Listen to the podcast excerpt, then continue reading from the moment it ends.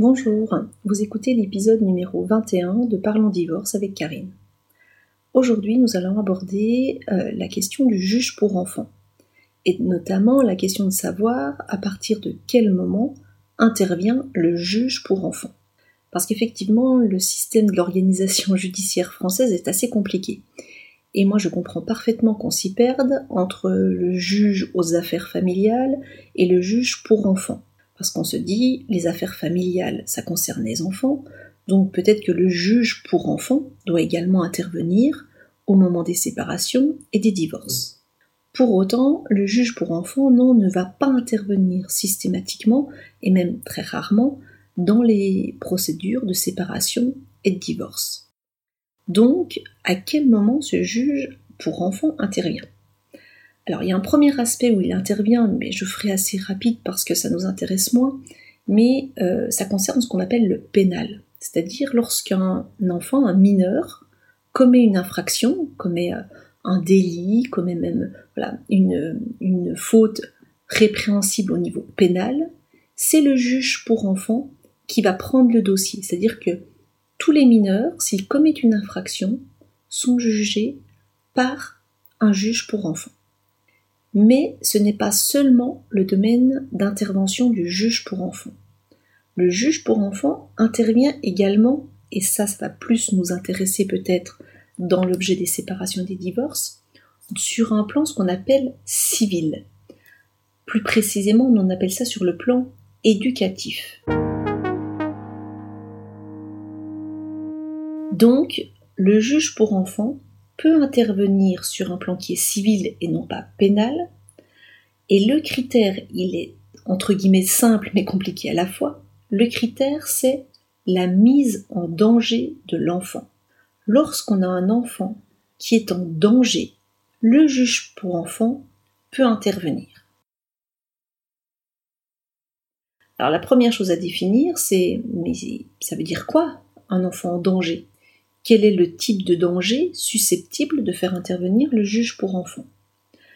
Le premier type de danger qu'on arrive facilement à comprendre, c'est un enfant qui subit des violences physiques, un enfant qui est frappé, un enfant qui est battu. Si l'institution est informée de ces violences, soit par l'école, soit par un voisin, soit par euh, un autre membre de la famille, si le juge pour enfants est informé de telles violences physiques, le juge pour enfants va intervenir puisque des violences physiques mettent en danger un enfant. Donc ce cas-là, entre guillemets, on arrive très bien à le comprendre, qui va justifier l'intervention du juge pour enfants. Un peu plus compliqué, ce qu'on appelle les carences éducatives. Les carences éducatives, c'est également un motif pour saisir le juge pour enfants, c'est-à-dire tout ce qui va permettre le bon développement de l'enfant n'est pas réalisé. Ce qui concerne son éducation, son alimentation, ses soins, son hygiène. S'il y a ce genre de carence, ces éléments-là peuvent mettre en danger l'enfant. Et dans ce cadre-là, justifier que le juge pour enfant intervienne. Et puis, je passe à un niveau encore plus compliqué, ce sont les violences psychologiques. Et de plus en plus, on commence à voir des interventions du juge pour enfants dans ce domaine-là. Alors c'est toujours plus compliqué à prouver, euh, mais les violences psychologiques sont aussi importantes que des violences physiques. Il s'agit d'un des parents ou, les deux, mais souvent on voit que ça peut être un, des deux, notamment lors des séparations, va consciemment ou inconsciemment aussi euh, commettre des violences psychologiques sur l'enfant qui vont avoir des conséquences sur son comportement et qui peuvent le mettre en danger. Et dans ce cadre-là, le juge pour enfants peut intervenir. Alors, maintenant, ce qui est important de savoir, c'est mais comment est-ce qu'il intervient, un juge pour enfants Comment est-ce que je peux le saisir? Et ensuite, quels sont les pouvoirs de décision du juge pour enfants Alors, tout d'abord, comment ça se saisit un juge pour enfants Comment est-ce que d'un seul coup il intervient dans un dossier? Alors, c'est, assez simple, entre guillemets, puisque il suffit d'adresser un courrier au juge pour enfants pour lui signaler une problématique. Il n'y a pas de formalisme particulier. On ne doit pas déposer une requête euh, avec certains documents comme on doit le faire pour le juge aux affaires familiales. Donc il suffit d'écrire un simple courrier et ça permet au juge pour enfants de se saisir du dossier. Alors attention, hein, C'est pas parce que vous envoyez simplement un courrier au juge pour enfants pour lui dire tel et tel enfant est en danger, il faut que vous interveniez, qu'automatiquement une mesure va être prise. Euh, il faut qu'il y ait des éléments pour ça. S'il n'y a pas d'éléments, le juge généralement peut ordonner ce qu'on appelle une mesure d'investigation, va demander donc aux services sociaux de se rendre dans les familles pour vérifier est-ce qu'il y a un danger ou pas pour ces enfants. Donc ça peut être un simple courrier qui saisisse le juge pour enfants. Ce qu'on a également euh, fréquemment, c'est si un médecin constate euh, des violences sur un enfant, il se doit d'informer le procureur qui va informer le juge pour enfants. Euh, les écoles également, s'il y a des constats, ils peuvent faire un signalement, donc au juge pour enfants. Donc sa saisine, elle n'est pas empreinte d'un formalisme compliqué. C'est simplement que le juge soit informé qu'il y a une difficulté. S'il y a des preuves, il ouvre tout de suite euh, un dossier. Parfois, il demande déjà une investigation par les services sociaux avant forcément de convoquer les parties. Mais si effectivement il y a des éléments de preuve euh, d'une mise en danger et que les services sociaux ont également rendu un rapport constatant qu'il pouvait y avoir une mise en danger des enfants, à partir de là, le juge pour enfants va convoquer les parents et les enfants, et donc ça c'est complètement différent du juge aux affaires familiales, parce que devant le juge aux affaires familiales, euh, les enfants ne sont pas convoqués avec les parents lorsqu'il y a une audience. Là, pour le juge pour enfants, tout le monde est convoqué. Et généralement, nous, la pratique dans nos juridictions, c'est le juge pour enfants reçoit déjà les enfants tout seul pour avoir un entretien avec les enfants, et ensuite il reçoit les parents.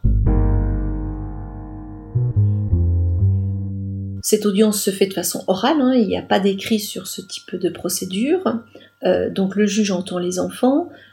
Certains magistrats font sortir les enfants de la salle d'audience, d'autres les laissent dans la salle d'audience quand les parents rentrent. Moi, je trouve parfois préférable peut-être qu'ils sortent euh, de la pièce quand c'est possible, suivant leur âge, euh, parce que ça peut être un petit peu compliqué, parfois aussi un peu douloureux, ce qui peut être dit euh, lors de cette audience. Ensuite, c'est le juge pour enfants qui va prendre la parole et généralement, il commence par la lecture du rapport qui lui a été fait des services sociaux. Les services sociaux sont souvent présents à cette audience et pareil, le juge les réinterroge pour leur demander leur constatation, leur avis sur la situation. Ensuite, les parents sont interrogés sur les difficultés qui sont constatées, que ce soit des violences physiques ou, autres, et demandent un peu quelle est la réaction des parents face à ça.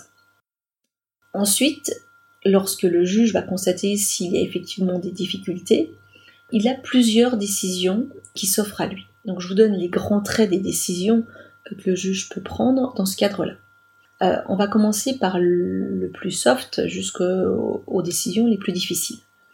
La première, ça peut être tout simplement bah, de ne pas ouvrir de procédure, de rien faire en disant que pour lui, il n'y a pas d'état de danger euh, constaté, ou alors même il y a une procédure et là pour lui ça doit s'arrêter, il y a une main levée, et donc il n'y a pas de procédure du juge pour enfants considérant qu'il n'y a pas d'éléments suffisants et que les enfants ne sont pas en danger. Ça c'est la situation finalement pas de mesure du juge pour enfants. Deuxième étape, le juge dit si si, je vois qu'il y a un danger pour les enfants, mais pour autant je ne retire pas les enfants du domicile de leurs parents. Je vais ordonner une, alors l'abréviation c'est AEMO, le terme complet c'est donc c'est assistance éducative en milieu ouvert. Alors on va me dire qu'est-ce que c'est que cette AEMO Pour faire simple, les enfants restent au domicile des parents et il y a un éducateur qui va être nommé pour venir au domicile des parents et voir comment les choses se passent, voir comment les enfants vont. Euh, l'éducateur sera là aussi pour aider les parents, c'est justement pour travailler sur les points qui ont posé difficulté ou qui entraînent une suspicion de danger. Lorsqu'on a des carences éducatives, le but c'est que l'éducateur aide le parent dans son travail éducatif pour lui donner des conseils, pour améliorer un petit peu son propre comportement et éventuellement les actions amenées avec les enfants. La problématique que moi je rencontre dans les dossiers qu'on peut avoir, c'est que lorsqu'une mesure comme celle-ci est mise en place, la réaction première, et qui est humaine hein, d'ailleurs, hein, c'est quelque part de se mettre en mode de défense. C'est d'avoir peur quelque part de l'éducateur qui va venir parce qu'on se sent jugé. Et, on peut le comprendre hein, parce que c'est très intrusif. Il y a un éducateur qui vient chez vous voir comment vous fonctionnez. Donc souvent c'est un mode de défense qui se met en place. Et malheureusement, c'est pas la bonne réaction, parce que lorsqu'on est sur un mode de défense, tout le monde rentre quelque part dans une sorte de combat et de conflit. Alors moi, le point sur lequel j'essaie de travailler avec les clients lorsque il y a une mesure éducative, une AEMO qui est mise en place, c'est de dire mais voyez cette mesure comme une chance. Voyez-la comme l'opportunité d'avoir des conseils, d'améliorer finalement le quotidien de vos enfants, le vôtre aussi, parce que c'est pas facile d'élever des enfants, il faut avoir aussi la conscience que par moments c'est difficile. Et ces éducateurs sont là pour vous aider. Et moi j'ai vraiment vu des belles choses se passer lorsque on rentre dans ce fonctionnement-là, en se disant ce n'est pas pour me juger, pour me punir, c'est au contraire pour m'aider. Et donc je crois qu'il y a vraiment une communication à faire, nous avocats, avec les magistrats pendant ces audiences-là pour dire c'est une aide qui vous est apportée. Si on le perçoit comme, tel, ça sera vraiment une aide aussi pour les enfants. Si on est sur un mode de défense, généralement ça fonctionne pas. Donc ça c'est la mesure AEMO, assistance éducative en milieu ouvert, un éducateur qui vient à domicile pour aider. Les autres dispositions que le juge peut prendre, donc cette fois-ci un peu plus lourdes, c'est ce qu'on appelle, alors l'abréviation, c'est le PEAD, qu'on appelle placement éducatif à domicile. Alors ça veut dire quoi? Ça veut dire que l'enfant, concrètement, il reste quand même au domicile des parents, mais il est placé au niveau des services sociaux. Ce qui veut dire que si les services sociaux rencontrent la moindre difficulté, ils peuvent tout de suite venir chercher l'enfant au domicile des parents. Donc c'est une mesure un peu plus lourde que la mesure d'ABMO, on est sur une mesure de placement, mais on dit voilà, pour l'instant on place l'enfant au domicile des parents, parce qu'on pense qu'on peut encore travailler avec eux, on pense que des dispositions peuvent être prises pour les aider dans leur rôle de parents. Mais voilà, on est sur quelque chose déjà d'un peu plus rigide que l'AMO et avec une présence plus importante. lorsque le juge prend cette décision de soit ordonner une AEMO, soit un PEAD, le juge peut également ordonner ce qu'on appelle des mesures un peu accessoires, et il le fait assez souvent, et en tout cas moi en tant qu'avocat souvent je, les demande, c'est éventuellement une expertise psychologique ou psychiatrique des parents et des enfants. Parce qu'il y a souvent des choses qui se jouent à l'intérieur de certaines familles, et parfois d'avoir un regard extérieur d'un professionnel, ça peut aider ensuite pour la prise de certaines décisions. Donc ce juge, il peut ordonner ce genre de, de mesures, une expertise psychiatrique des parents. Et donc, le, dernier palier, j'ai envie de dire, qui est euh, le plus difficile, en tout cas pour euh, les familles lorsqu'il se produit, c'est le placement de l'enfant. C'est-à-dire que le juge considère que l'enfant est tellement en danger chez les parents qu'il n'a pas d'autre choix que d'ordonner le placement de l'enfant. C'est-à-dire que l'enfant est retiré de sa famille pour soit être placé dans un foyer, soit dans une famille d'accueil s'il y a de la place, mais qu'il ne pourra plus vivre au domicile de ses parents. Et là, le juge prévoit, soit de façon le plus souple, des droits de visite, c'est-à-dire que le parent pourra voir l'enfant une journée ou un week-end à son domicile, ou s'il considère que le danger est très important, ce sera ce que l'on appelle des visites médiatisées, c'est-à-dire que le parent ne pourra voir l'enfant qu'en présence d'une tierce personne, il ne pourra pas l'avoir seul. Donc on est là vraiment sur une mesure qui est compliquée, qui est difficile. Donc vous l'avez compris, le juge pour enfants, il n'intervient pas dans tous les dossiers, il intervient d'ailleurs à de rares occasions, et heureusement, parce que ça veut dire qu'on a des enfants qui sont en danger. Et de plus en plus, on voit une évolution dans les séparations très difficiles avec des interventions du juge pour enfants. Parce que qu'est-ce qui se passe dans des séparations très difficiles? On a malheureusement des parents qui déplacent le conflit sur les enfants ou qui également, alors consciemment ou inconsciemment, hein, instrumentalise l'enfant dans le cadre du conflit. Et cette situation pour l'enfant est véritablement source de danger, parce qu'ils sont au milieu d'une problématique, ils sont dans un conflit de loyauté qui peut aller jusqu'à une aliénation parentale. L'aliénation parentale, c'est lorsqu'un enfant est dans le rejet complet de l'un ou l'autre des parents. Et donc ces situations sont véritablement des dangers psychologiques très lourds pour l'enfant. Et parfois, le juge pour enfants doit intervenir dans ces cas de séparation où les parents ne sont plus capables de faire travailler leur raison, de faire travailler le, bon sens, pour protéger les enfants, et ces enfants sont complètement au milieu de ce conflit.